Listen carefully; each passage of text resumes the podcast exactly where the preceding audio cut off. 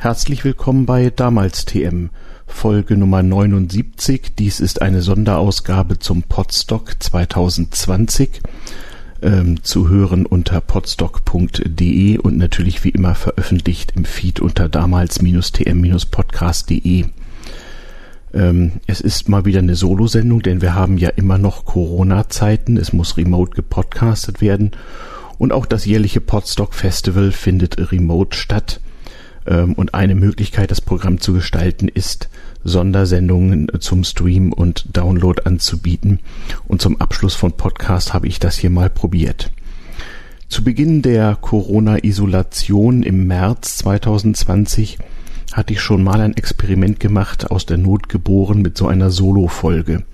Das alleine Podcast nur mit Ton ist ja eine der schwierigsten Disziplinen und das Geschichtenerzählen nicht immer ganz einfach. Ich hatte eine Folge gemacht über die Erfahrungen meiner eigenen Großmutter mit der sogenannten spanischen Grippe 1918, 1920 und ähm, das Experiment ist zumindest nicht völlig schief gegangen. Es gab unterschiedliches Feedback, bisschen Negatives, auch viel Positives, aber die Downloadzahlen und Kommentare zeigen doch, dass die meisten Hörer damit am Ende ganz zufrieden waren. Und das will ich jetzt nochmal probieren. Ich habe in der Zwischenzeit das eine oder andere Remote über die Software Studio Link aufgenommen.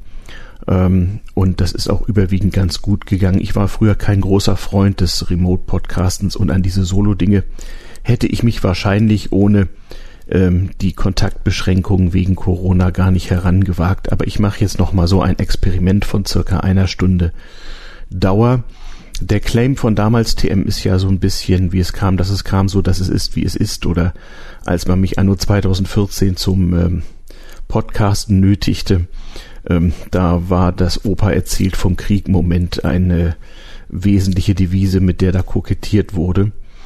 Und das will ich jetzt mal fortsetzen.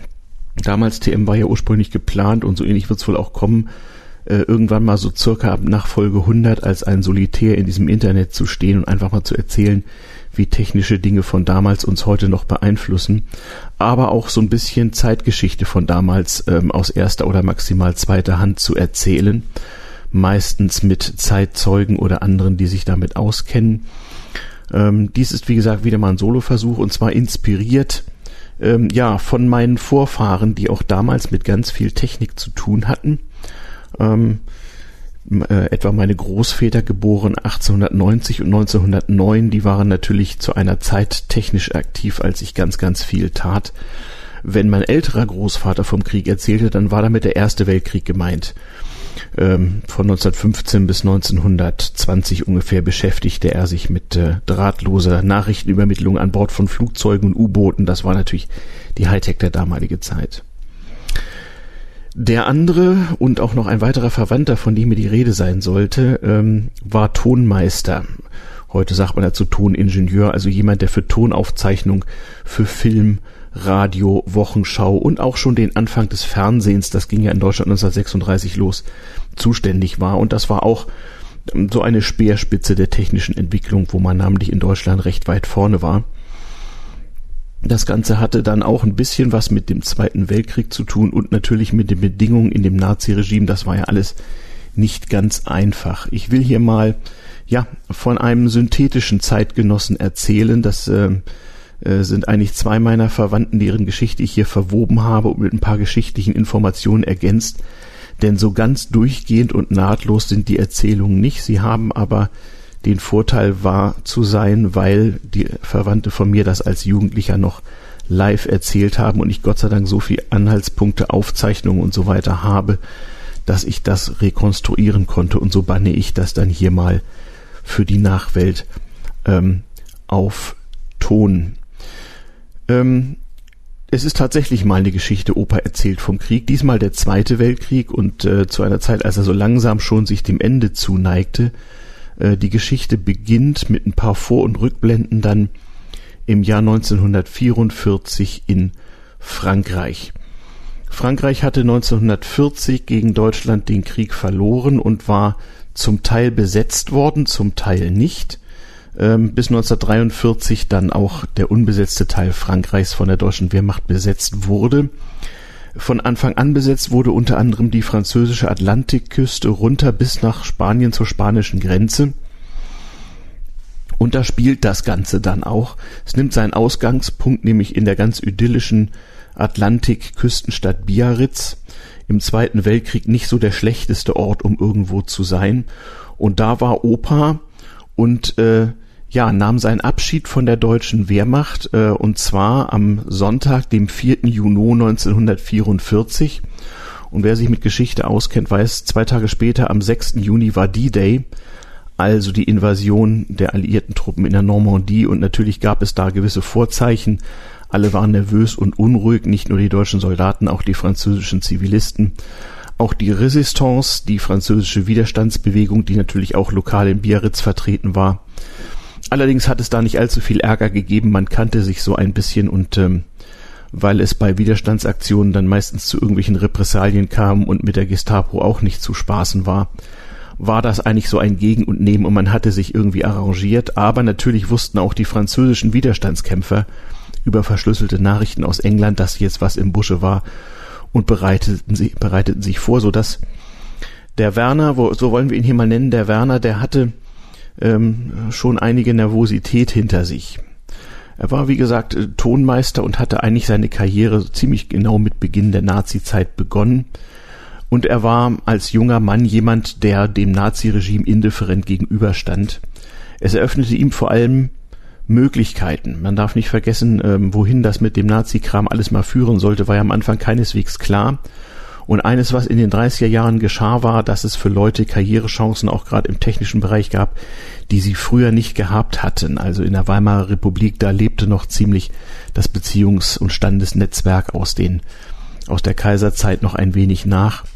Und äh, für viele junge Leute war die Nazizeit tatsächlich vom Gefühl her so eine Zeit, wo plötzlich ganz viel nach vorne geht, neue Techniken eingeführt werden, neue Jobs geschaffen werden und nach langer Zeit von Massenarbeitslosigkeit plötzlich relativ junge Leute in Positionen kamen, die sie früher nicht hätten bekommen können.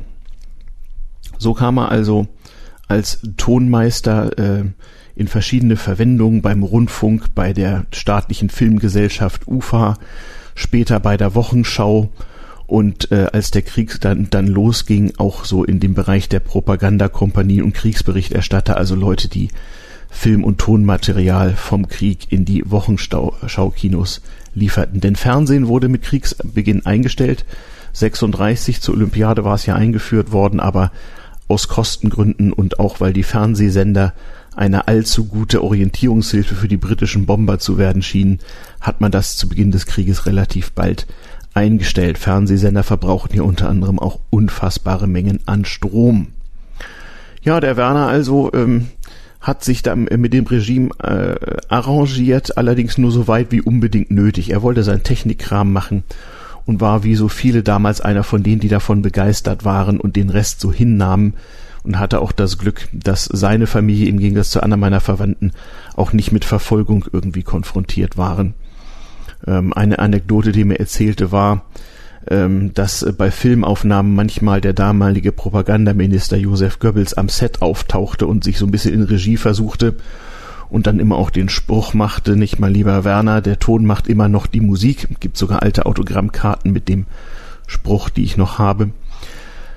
Ähm, und da war es natürlich wichtig, jetzt nicht, sagen, wir mal, ein bisschen Wohlverhalten zu zeigen, aber nicht unbedingt äh, allzu sehr aufzufallen. Und wie so wie viele andere Deutsche auch, so suchte der gute Werner äh, nach einer Möglichkeit, äh, Wohlverhalten zu demonstrieren, ohne sich allzu sehr mit den Nazis einzulassen. Und als technikbegeisterten Menschen gab es eine Möglichkeit, nämlich das NSKK, das sogenannte Nationalsozialistische Kraftfahrkorps. Da konnte man nicht nur, sowas gab es übrigens auch später mal in der DDR, so auf Staatskosten günstigen Führerschein erwerben. Das war natürlich vormilitärische Ausbildung sondern auch sonst einige technische Sachen zu machen, zum Beispiel sich mit den ersten Autoradios, die im heutigen Sinne so ab 1936 zu beschäftigen. Das interessierte ihn natürlich, da kam er irgendwie unter. Und das gab ihm da, das ähm, aus heutiger Sicht etwas zweifelhafte Recht, zur Not mit so einer braunen Nazi-Uniform rumzurennen, ohne etwa Nazi-Parteimitglied zu sein, denn diese NSKK-Uniform sah so ähnlich aus. Und das war wichtig, wenn mal wieder hoher Besuch irgendwo beim Film oder beim Radio anstand, dann konnte man sich das anziehen und wurde nicht weiter gefragt, wie es denn so mit dem politischen ähm, Engagement aussah. Den politischen Druck gab es schon.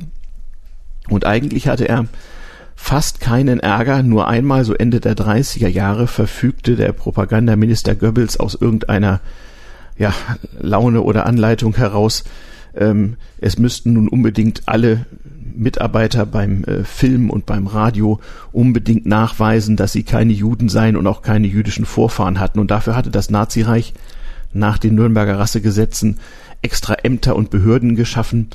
Und ähm, wer da näher überprüft wurde auf sozusagen rassische Einwandfreiheit, der hatte einen sogenannten Ahnenpass auszufüllen. Das war im Grunde genommen ein Stammbaum und da hatte man, wie man das auch heute kennt, so Ahnenforschung zu betreiben, je nachdem, was man wollte, zurück bis ins Jahr 1800 oder gar 1750 oder 1700, also ganz fürchterlich.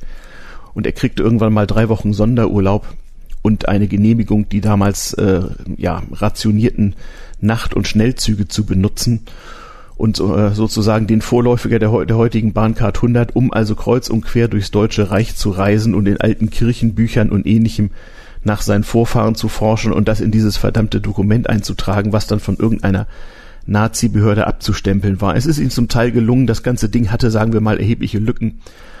Aber äh, das wurde alles nicht so heiß gegessen, wie es gekocht wurde. Irgendein Obernazi hat ihm das abgestempelt und dann durfte er also weiter beim Film arbeiten.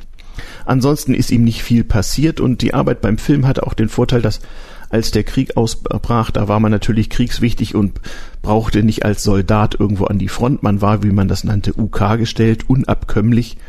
Und das war ein Privileg, nicht? Mit diesem UK-Ausweis konnte man sich also als wehrfähiger Zivilist im wehrfähigen Alter durch Deutschland bewegen und bei den ständigen Personenkontrollen überall konnte man nachweisen, also ich brauche nicht zur Wehrmacht, ich darf hier rumlaufen. Andererseits war es nicht so günstig, man muss dazu sagen, die Filmindustrie, auch der Rundfunk, war auch so eine Sparte, obwohl von oben ideologisch äh, ziemlich gleichgeschaltet, wo viele Leute, die mit den Nazis Probleme hatten, aber nicht solche Probleme, dass sie nun gleich aus dem Land fliehen mussten, sich, wie man das damals nannte, untergestellt hatten. Die arbeiteten dann als Drehbuchautor, aber auch manchmal auch als Techniker und machten im Grunde nicht viel, viel, aber nicht unangenehm auf und man half sich gegenseitig. Auch unter den Schauspielern gab es da einige. Ein Bekannter meiner Familie war der bekannte Kinderbuchautor und frühere bekannte Journalist Erich Kästner. Ähm, der schrieb während der Nazi-Zeit Drehbücher, meistens für einen Papierkorb. Es war ihm auch recht. Einmal durfte er auch irgendwas veröffentlichen später. Obwohl er ansonsten quasi Berufs- und Publikationsverbot hatte. Der musste also unter Pseudonym schreiben, aber das ging schon. Also man versuchte sich so durchzuschlängeln. Und das ging auch einigermaßen. Als der Krieg dann ähm, nicht so gleich schnell äh, zu Ende war, war es aber auch wichtig, mal irgendwie Wohlverhalten zu demonstrieren, in dem Sinne, dass man dafür sorgte, dass die eigenen Wehrverhältnisse nun nicht allzu grausam seien. Und so erkundigte sich der gute Werner, wie denn das sei, ähm, ob er nicht bei irgendeiner Propagandakompanie oder so äh, mal sozusagen Wehrdienst leisten könnte und sich abkommandieren, damit er einfach einen Wehrpass hatte, also einen Zettel, der dann äh, den zuständigen Behörden nachwies, dass man kein Drückeberger war. Das war ja immer sehr wichtig, denn je länger der Krieg dauerte, desto mehr wurde natürlich darauf geachtet, dass sich da keiner um die unangenehme Sache drumherum drückt. Er war dann für ein paar Wochen mal ähm, irgendwie als in der Uniform eines Luftwaffenfeldwebels. Man wurde damals einfach nach zivilem ähm, Stand sozusagen äh, eingestellt und als Techniker mit Meisterbrief war Feldwebel dann schon adäquat. Da wurde er eingestellt und ja, nahm dann teil an der sogenannten Sicherung Dänemarks, so steht's in seinem Wehrpass, den ich noch gesehen habe, hat also weitgehend kampflos mitgeholfen, äh, Dänemark zu besetzen und hat da so ein bisschen Tonaufnahmen für die Wochenschau und für irgendwelche Kriegsberichterstatter gemacht. Und dann durfte er nach einiger Zeit wieder zurück nach Berlin, wo er damals war, und weiter beim Film arbeiten. Das ging dann auch erstmal eine ganze Weile ganz gut. Der Zweite Weltkrieg dauerte wesentlich länger, als alle dachten. Die Leute hangelten sich so von Jahr zu Jahr und dachten lange Zeit, das würde schon nicht so schlimm werden. 1940 gab es einige militärische Erfolge und einen nicht, nämlich den gegen England, also dauerte der Krieg länger. Und als der Krieg in Russland losging, war allen klar, das dauert noch viel länger und wird alles einigermaßen schwierig. Davon hat er sich nicht beeindrucken lassen und abgesehen von ein paar Bombenangriffen konnte er in Berlin seiner Tonmeistertätigkeit ganz gut nachgehen. Aber um das Jahr 1944 oder auf das Jahr 1944 hin, da nahm der Krieg äh, nochmal einen gewaltigen äh, ja, Aufschwung im äh, negativen Sinne. Die Kampfhandlungen wurden immer mehr, auch die Verluste wurden immer größer, die Zahl der Soldaten auf allen Seiten wurde immer mehr, die Bombenangriffe wurde mehr, wurden mehr. Der Krieg in Russland war sehr verlustreich. Aber das muss man sagen, auch wenn natürlich viele Leute spätestens seit Stalingrad und anderen Vorkommnissen des Jahres 1943, wenn sie ein bisschen Verstand hatten, ahnen konnten, dass der Krieg wohl nicht gut ausgehen würde, so war Anfang 1944 noch keineswegs klar, dass der Krieg ein gutes Jahr später vorbei sein würde. Das sah alles noch einigermaßen stabil aus. Und dann ergab sich mal wieder so eine Möglichkeit, sich irgendwo hinkommandieren zu lassen, und zwar eben nach Biarritz ins besetzte Frankreich. Auch wieder so in Sachen äh, Propaganda und vor allem Rundfunksendung. Also ähm, die deutschen Besatzer machten in den besetzten Ländern gute Medienpolitik, sie machten unter anderem gutes Unterhaltungsradio. Und da konnte man jemanden wie den Werner gut gebrauchen. Der war nämlich unter anderem Spezialist für Magnettonbandaufnahmen. Das war damals der heiße Scheiß. In Deutschland wurde 1935 so das Tonband, das Magnettonband im heutigen Sinne erfunden und 1941 gewaltig verbessert. Und so zog er dann äh, im Jahre 1944 mit dem äh, damaligen absoluten Hightech-Gadget, einem Magnetophon K4 von der Firma AEG war es, glaube ich, äh, damals noch so im knapp tragbaren Kofferformat äh, nach Frankreich mit dem Nachtzug und äh, tagelanger Reise, um nun also beim dortigen Wehrmachts- und auch Zivilradio mit seinen Magnetbändern und der Musik und eingespielten Reportagen gutes Radio zu machen. Ähm, und dort erreichte ihn äh, nach einiger Zeit im Frühjahr 1944 eine Anfrage aus Spanien.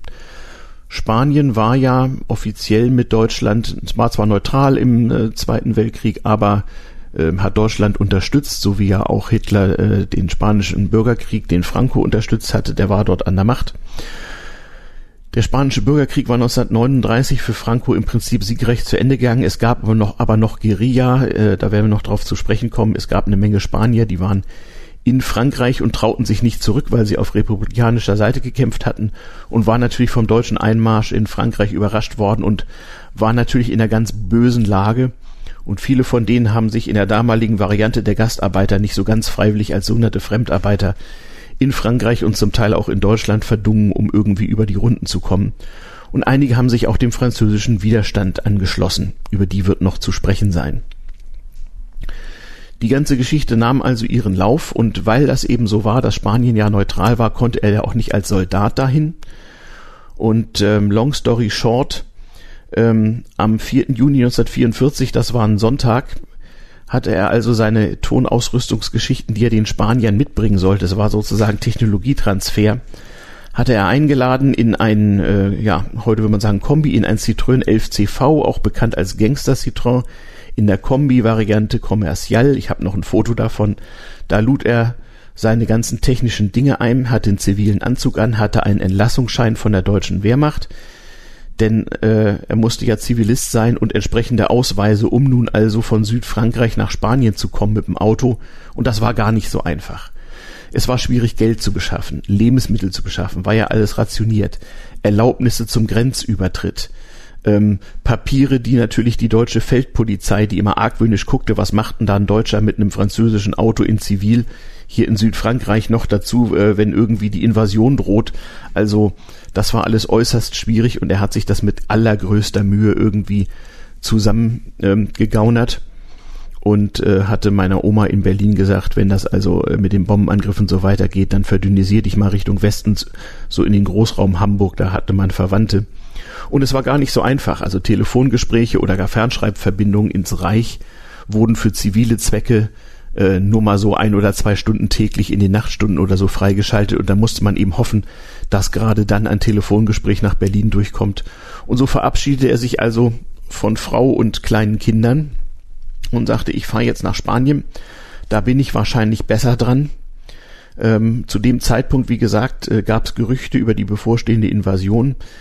Im Osten war noch nicht der völlige Zusammenbruch, das kam ein paar Monate später, dass also äh, der Krieg in der Sowjetunion drastisch verloren ging.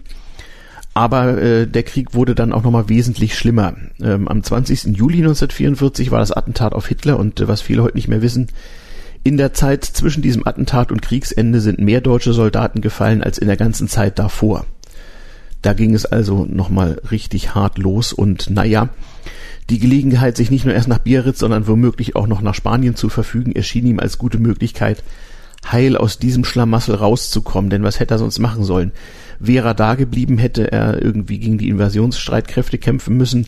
Wäre er nach Hause gefahren, hätte man ihn wahrscheinlich irgendwann gegen die Russen eingesetzt. Also es war alles schwierig. Äh, man wusste nicht genau, was man tun sollte und das war sozusagen eine Chance, die sich bot. Und so fuhr er also, ähm, Mutterseelen allein mit seinem Citroën und Benzinkanistern und äh, massenweise Technik Richtung Spanien über die Pyrenäen auf damals ganz schlechten Straßen und man musste auch immer damit rechnen, von französischen oder spanischen Widerstandskämpfern äh, zumindest behelligt zu werden. Aber das ging alles einigermaßen gut und ähm, er, er konnte dann in äh, Spanien anlanden. Ähm, und da allerdings brachen erhebliche politische Wirren aus, denn ähm, Viele von diesen Spaniern, die in äh, Frankreich geblieben waren, schlossen sich den französischen Widerstandskämpfern an, nachdem also die Amerikaner in Nordfrankreich gewonnen hatten, halfen also auch Spanier, so die besetzten Orte und Festungen in Südfrankreich äh, von den Deutschen zu säubern. Und Opa ist da sozusagen mit letzter Kraft gerade noch mal verschwunden. Und es gab auch in Spanien erhebliche politische Unruhen im Jahr 1944, weiß heute auch keiner mehr. Es gab in Spanien auch eine Guerilla, die also versuchte, nochmal gegen das Franco-Regime was zu unternehmen. Und die sogenannten Rotspanier, die in Frankreich tätig waren, hofften nun auch, dass die Alliierten auch in Spanien einmarschieren würden und Spanien also nun von Franco befreien. Das äh, ist aber schiefgegangen. Franco errang im Herbst 1944 einen militärischen Sieg gegen die Guerilla und dann war erstmal Feierabend. Man muss dazu wissen, der Generalissimo Franco war da ein bisschen unsophisticated, dessen Unterdrückungsmethoden waren nicht wie bei Hitler mit Gestapo und KZ. Der hat einfach mal direkt buchstäblich hunderttausende Leute umbringen lassen, so dass die anderen sich dann überlegten, das mit dem Widerstand besser mal sein zu lassen. Es war also ganz, ganz, ganz brutal. Und Spanien war ein relativ armes Land, hatte sich zwar aus dem Krieg rausgehalten, aber wie Opa bald feststellen musste, also es gab auch da Lebensmittelkarten und Rationierung und äh, Einige Gegenden waren also wirklich so ein bisschen am Rande der Hungersnot. Aber er musste sich da durchschlagen und er hatte ja, wie gesagt, sein hypermodernes Magnettonbandgerät, sowas hatte sonst niemand auf der Welt und daran waren die Spanier sehr interessiert. Sie wollten nach dem Krieg auch mal mit sowas wie Fernsehen anfangen, sie hatten eine Wochenschau, sie hatten eine Filmindustrie. Und diese Magnetbänder waren die erste Möglichkeit, einmal Tonaufnahmen im heutigen Sinne zu machen, also etwas zu überspielen, zu schneiden und so weiter. Wie war das davor? Da gab es meistens den sogenannten Lichtton.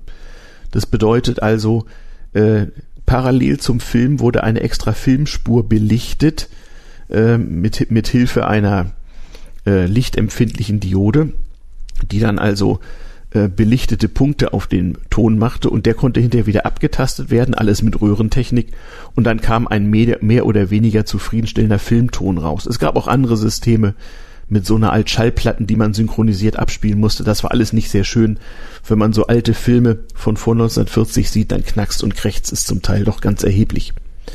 Das wurde nun gewaltig verbessert und ähm, er hat sich dann tatsächlich in Spanien so lange rumgeschlagen, ähm, bis er nach Gründung der Bundesrepublik äh, 1949 mit einem spanischen Schiff ähm, von Vigo aus äh, tatsächlich nach Hamburg fahren konnte und dort wieder anlanden. Dann war er wieder zu Hause.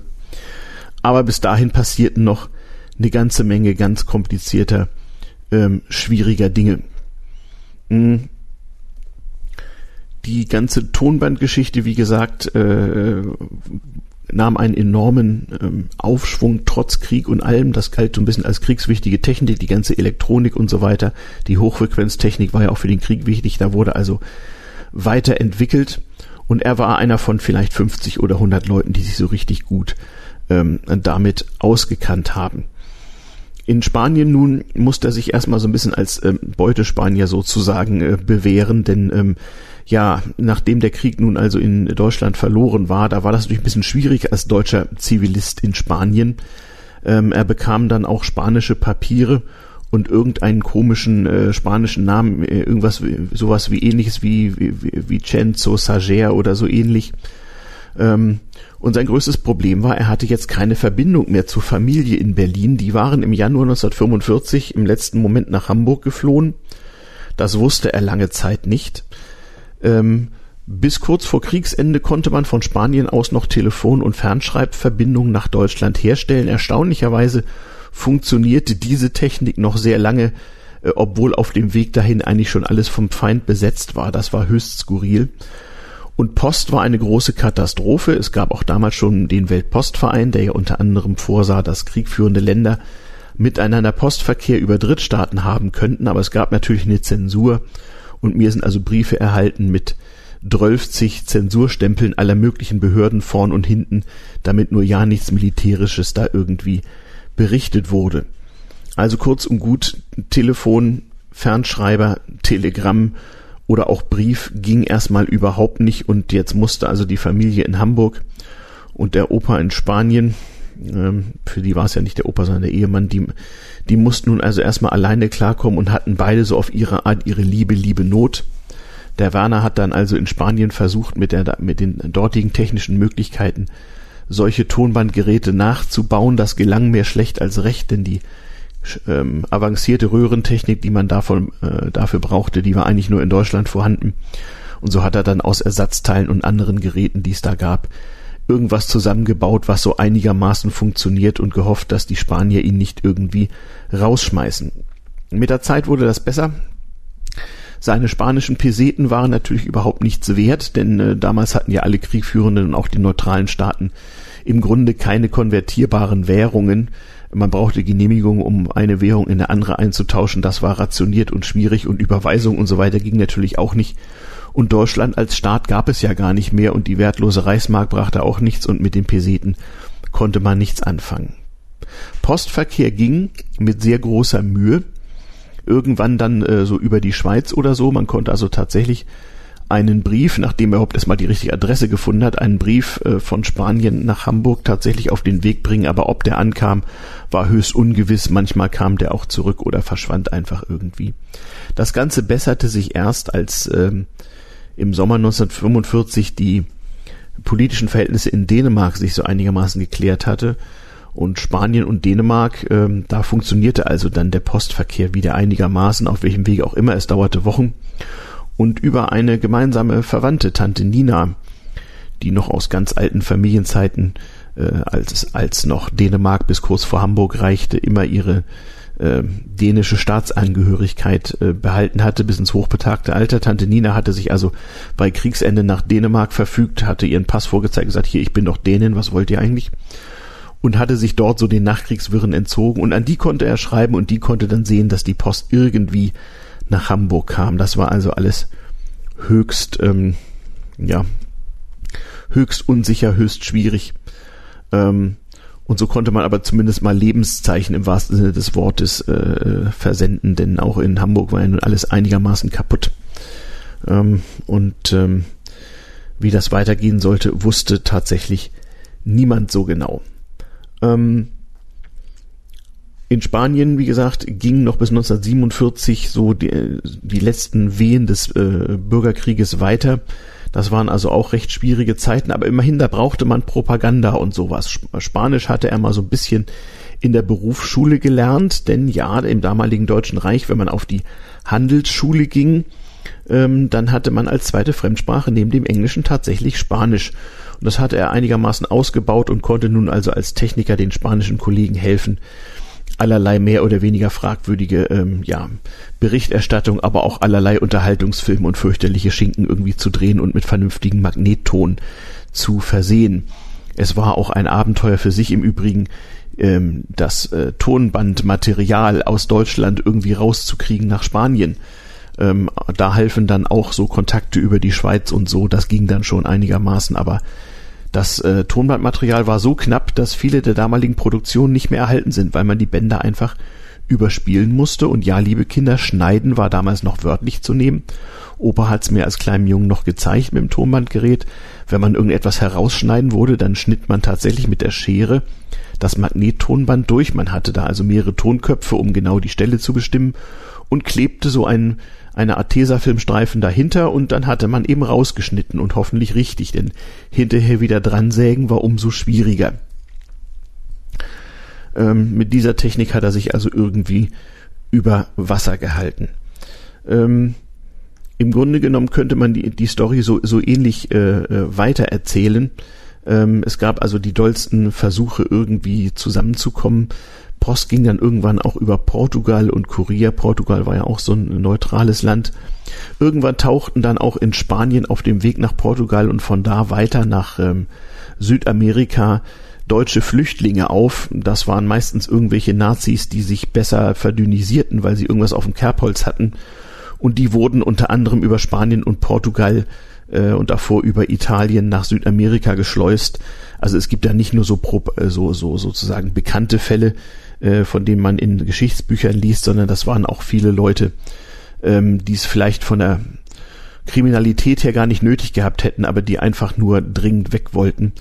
Und das konnte man also machen, wenn man Beziehungen und irgendwie ein bisschen Geld und Devisen hatte, konnte man sie verdünnisieren. Und die brachten immerhin mal Nachrichten mit nach Spanien, denn fast niemand wusste außerhalb der offiziellen Nachrichten übers Radio, was eigentlich los war. Natürlich hat Opa sich als allererstes ein äußerst komfortables Kurz- und Mittelwellenradio gebaut oder zusammengebaut aus Teilen, die er irgendwie vorfand und eine riesige Antenne verlegt, damit er zumindest die deutschen Sender, die es gab, irgendwie hören konnte, unter anderem eben Radio Hamburg, was von den Briten ja weiter betrieben wurde, so wusste er zumindest, dass der Krieg da einigermaßen gut zu Ende gekommen war. Ähm, das Währungsproblem hingegen löste sich erstmal nicht. Im Juni 1948 äh, gab es in Deutschland die Währungsreform, zunächst in Westzonen, kurz danach auch in der sowjetisch besetzten Zone und in Berlin. Nun hatte also Deutschland wieder sowas wie eine Währung, aber die war keineswegs damals schon einfach tauschbar. Ähm, aber es verbesserten sich zumindest die Möglichkeiten in irgendeiner Form ähm, Geld zu tauschen abseits der offiziellen Wege. Aber es gab keinen offiziellen Wechselkurs zwischen Peseten und und äh, neu geschaffener D-Mark. Das musste also noch ein bisschen auf sich warten. Weiterhin war also die Familie in Hamburg materiell äußerst schlecht dran, denn Opa konnte ja kein Geld schicken.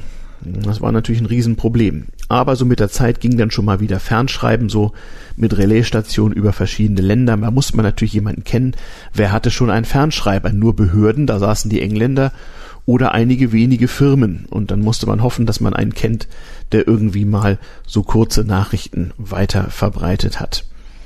So hat sich das also einigermaßen gelöst und ähm, irgendwann hatte er dann Gott sei Dank auch einen spanischen Fremdenpass auf seinen richtigen Namen, wo auch drin stand, dass er Deutscher war, denn er hatte nun keinerlei deutsche Papiere mehr und konnte auf diese Weise überhaupt erstmal äh, die Heimreise antreten die Bundesrepublik Deutschland war also am 23. Mai 1949 gegründet durch Verkündung des Grundgesetzes und unmittelbar danach hat er sich also eingeschifft und kam dann ein paar Wochen später in Hamburg an. Es, ein Landgang zwischendurch in Frankreich ging mit diesem Pass nicht.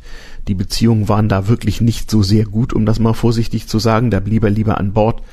Und nach einiger Odyssee ist er aber dann tatsächlich in Hamburg oder in der Nähe in irgendeinem Hafen von Bord gegangen und hat gesagt, Tag, hier bin ich wieder hier ist mein Ausweis, ich bin der und der.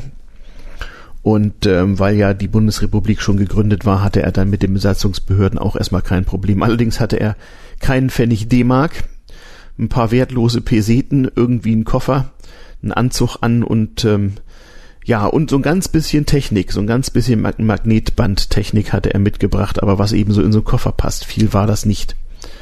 Und er hat dann recht lange gebraucht, um irgendwie überhaupt Arbeit zu finden, aber da kann man sehen, wie so die, ja, die Kenntnis von Spitzentechnik tatsächlich auch in übelsten Wirren einen davor bewahren kann, so richtig äh, vor die Hunde zu gehen. Also als Spezialist für so eine Technik war man erstens so von der Teilnahme am Zweiten Weltkrieg im Wesentlichen befreit und konnte sich in den Wirren dazwischen und danach auch noch einigermaßen über Wasser halten. Das kann man sich vielleicht auch mal eine Lehre sein lassen. Also das Nerdtum hat nicht nur Nachteile, wenn man so richtig ganz weit vorne ist, wird man tatsächlich ähm, irgendwie immer gebraucht. Das war so in äh, Kurzform ähm, so, eine, so eine Kriegsgeschichte, die mit Technik zu tun hat. Ähm, der Beginn, wie gesagt, äh, in Deutschland war recht schwierig. Ähm, es hatten die Magnettonbandgeräte äh, äh, aus der Kriegszeit überlebt, aber es wurden noch kaum neue gebaut. Aber die Filmindustrie nahm natürlich mit Einführung der Währung einen sehr, sehr, sehr großen Aufschwung. Und so wurde er dann erstmal Freischaffender, denn eine Anstellung gab es nicht, Freischaffender, freiberuflicher Tonmeister und Oma wurde Tonassistentin. Hatte sie eigentlich nicht gelernt, wurde einfach dazu ernannt und musste eben irgendwie helfen. Und so hat er sich dann durchgeschlagen, bis er irgendwann 1953, glaube ich, beim damaligen Nordwestdeutschen Rundfunk tatsächlich eine Anstellung fand und nebenbei auch noch ähm, äh, für den deutschen Nachkriegsfilm gearbeitet hat und einige, naja, recht zweifelhafte Sponzetten aus der Nachkriegszeit dann eben ordentlich vertont. Ähm, dabei sollte man auch noch erzählen, dass die ganze Geschichte ähm, keineswegs damit beendet war, dass sozusagen 45 der Krieg vorbei war, 49 die Währungsreform war und dann war alles wieder gut. Es gab zu der Zeit in ganz Europa Millionen von sogenannten Displaced Persons, also Leute, die irgendwie wegen Krieg freiwillig, unfreiwillig oder halbfreiwillig irgendwo hingeraten war und gar nicht so einfach wieder nach Hause kommen konnten. Ähm, viele Arbeiter aus Spanien und Frankreich waren in Deutschland, hatten erstmal größte, größte Mühe, wieder zurückzukommen. Und die wurden auch von den Besatzungsbehörden in Deutschland gar nicht so gut behandelt. Ähm, viele Osteuropäer fürchteten sich vor der Heimfahrt, äh, denn äh, da saßen ja nun die Russen. Die Polen waren besonders schlecht dran, denn deren Staat war ja von Stalin nach Westen verlegt worden.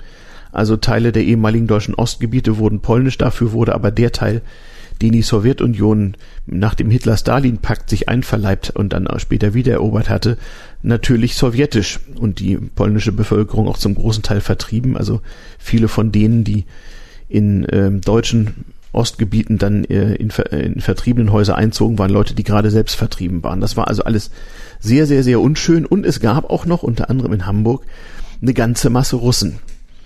Diesen, diese Russen waren nämlich ganz besonders schlecht dran. Da sieht man also mal, wie so in Kriegszeiten ähm, über sowas hinweggegangen war. Wir sprachen über Franco vorhin kurz, der also relativ kaltblütig, äh, auch nachdem er den Bürgerkrieg gewonnen hatte, buchstäblich sechsstellige Anzahlen an Spaniern hinrichten ließ, einfach zur Abschreckung, um seine Herrschaft zu stabilisieren. Und was ähnliches drohte auch den Russen, die in deutsche Kriegsgefangenschaft geraten waren. Die kamen nämlich nicht etwa mit Jubel nach Hause, sondern die galten in der Sowjetunion als äh, Vaterlandsverräter und durften meistens mit dem Zug aus Deutschland direkt nach Sibirien weiterfahren und dort irgendwo bei minus 50 Grad im Bleibergwerk arbeiten oder so etwas. Das wussten natürlich oder das sprach sich nach Kriegsende sehr, sehr schnell rum bei den Russen, die in den damaligen Westzonen, in der, unter anderem in der britischen Zone in Hamburg, also rumsaßen. Es war für die sowjetischen Kriegsgefangenen ja ohnehin ein Riesenproblem, die wurden ja ausgesprochen schlecht behandelt und unter KZ-ähnlichen Bedingungen in Lagern gehalten, wo die Lebensmittelration wirklich zum Leben zu wenig und zum Sterben zu viel waren. Und das Wichtigste war für einen Russen, dass er irgendwie aus diesem Lager rauskam. Da gab es im Wesentlichen zwei Möglichkeiten, die die technisch was konnten. Die konnten sich mit so einem Russenaufnäher in irgendwelchen deutschen Fabriken als Fremdarbeiter irgendwie verdingen. Und die, die was mit Landwirtschaft konnten, vor allem die ganz jungen Leute, das waren ja oft 16-, 17-Jährige, die wurden zu den Bauern geschickt, wo die Männer halt bei der Wehrmacht waren und die haben dann zusammen mit den Bauersfrauen und den Kindern irgendwie so den landwirtschaftlichen Betrieb offen gehalten. Und die sollten nun so langsam eingesammelt werden und wurden von den britischen Besatzern dann also den Russen übergeben und davor hatten sie Angst, denn was ihnen zu Hause drohte, das hatte sich herumgesprochen. Und da wurden dann tatsächlich viele Deutsche aktiv ähm, und sagten, das, das kann ja wohl nicht angehen, dass die jetzt hier irg irgendwie gleich nach Sibirien kommen. Ähm, und ähm, zum einen gab es gerade auf dem Lande ziemlich viele Scheinehen zwischen jungen Russen und jungen Deutschen. Ähm, das war ja auch relativ klar. Also wenn da, was weiß ich, ein junger Russe paar Jahre gearbeitet hatte, der Bauer selber war irgendwo in Russland geblieben oder man wusste nicht, wo der war, ähm, dann war eine Möglichkeit, die Deportation zu verhindern, dass man ganz schnell seine Papiere wegschmiss und ähm, durch Heirat wurde dann auch so manchem Ivan ein Johannes. Die Namen wurden also tatsächlich äh, wurden also tatsächlich germanisiert. Jemand, der Wladimir hieß, hieß dann halt Waldemar. Und ähm, auf dem Lande, gerade in Schleswig-Holstein, war ja nichts kaputt gegangen vom Krieg.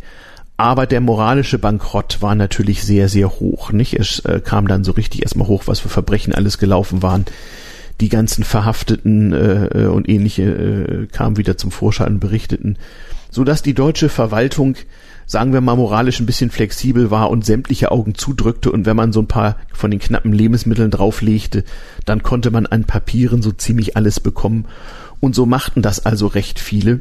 Und so hatte Opa dann auch ein paar russische Kollegen, die einigermaßen Deutsch gelernt hatten inzwischen, die sich erstmal nicht nach Hause trauen konnten und half denen ein wenig, man half sich gegenseitig. Das war ganz, ganz schwierig. Eine, eine Tante äh, versuchte also, die stammte aus dem Baltikum, war da irgendwann in 20er Jahren ausgewiesen wurde und da sprach man ja neben Deutsch auch Russisch. Ähm, und die hat tatsächlich an Bahnhöfen sozusagen russisch aussehende ehemalige Kriegsgefangene angesprochen und hat gesagt, hier hör mal zu, wir haben hier Trümmergrundstücke und wollen da Wohnungen bauen. Ähm, hier hast du eine Schaufel, geh da mal hin und sag, du arbeitest da, denn nur wenn man sogenannter Schwerarbeiter war, bekam man Lebensmittelkarten, wo es überhaupt mal sowas wie Milch oder so gab. Die waren ja alle halb verhungert, die Russen aus den Lagern, also als Bauarbeiter eigentlich gar nicht erstmal einsetzbar, aber mit viel Beziehung kriegte die gute Tante es also hin, dass die Lebensmittelkarten kriegten, erstmal Milch kriegten und nach ein paar Wochen aufpäppeln, tatsächlich anfangen konnten zu schaufeln. Und dann haben die erst schwarz und erst später offiziell dann tatsächlich gearbeitet und das war dann immer so der Vorwand, da musste man mal aufpassen vor Razzien der britischen Besatzungsmacht, dass sie diese Russen da nicht gefunden haben, damit die sich also sozusagen ein bisschen Geld und ihre Lebensmittelration ähm, ja erarbeiten konnten. Und ähm, diese Leute sind fast alle erst 1956 und danach, als also Stalin tot war und Khrushchev die Verbrechen Stalins aufklärte und es eine gewisse Amnestie gab, da trauten die sich langsam nach Hause und da sind die dann alle so langsam verdunstet. Das weiß heute auch keiner mehr, aber bis dahin gab es auch in Westdeutschland eine ganze Menge Russen, die so richtig mehrfach verzockt hatten. Also erst mussten sie schlecht ausgerüstet in den Zweiten Weltkrieg, wenn sie nicht drin umkamen, wurden sie Kriegsgefangene und im besten Fall noch Zwangsarbeiter oder aber oft zum ja langsamen Hungertod quasi verurteilt. Wer den Krieg dann überlebt hatte, der musste auch noch Angst haben, nach Hause deportiert zu werden. Also Schicksale, die man wirklich nicht gerne haben möchte. Und ähm, mit diesen Leuten hatte man relativ viel zu tun. Ähm, und die haben auch, soweit sie intellektuell dazu in der Lage waren, und das waren nicht wenige, das waren ja nicht gerade die dümmsten, die da am Anfang des äh, deutsch-sowjetischen Krieges in Gefangenschaft gerieten, die haben da auch in technischer Hinsicht eine ganze Menge gemacht. Und so kam unter anderem übrigens auch das moderne Tonbandgerät in die Sowjetunion. Das war tatsächlich kopierte deutsche Technik. Ähm, und das waren solche Russen, die dann in 50er Jahren da hinkamen. So findet also Technologietransfer statt. Die Amerikaner haben auch ähm, waren ganz überrascht, was sie in deutschen Radiostationen plötzlich an Aufzeichnungsgeräten fanden. Das war also unfassbar viel besser als alles, was man in Amerika hatte. Amerika hatte einfach mal alle deutschen Patente beschlagnahmt, Urheberrecht war also kein Problem und wie das immer so ist, sobald das Urheberrecht kein Problem ist, gibt's Innovation und amerikanische Firmen wie etwa 3M oder so bauten bereits 1948 ganz hervorragende Tonbandgeräte nach deutscher Norm. Kann man sich heute nicht mehr vorstellen, ist aber so, hat damals auch kein Hahn nachgekräht und äh, natürlich wurden da auch Berater gesucht und Übersetzer für Gebrauchsanleitungen und sowas alles.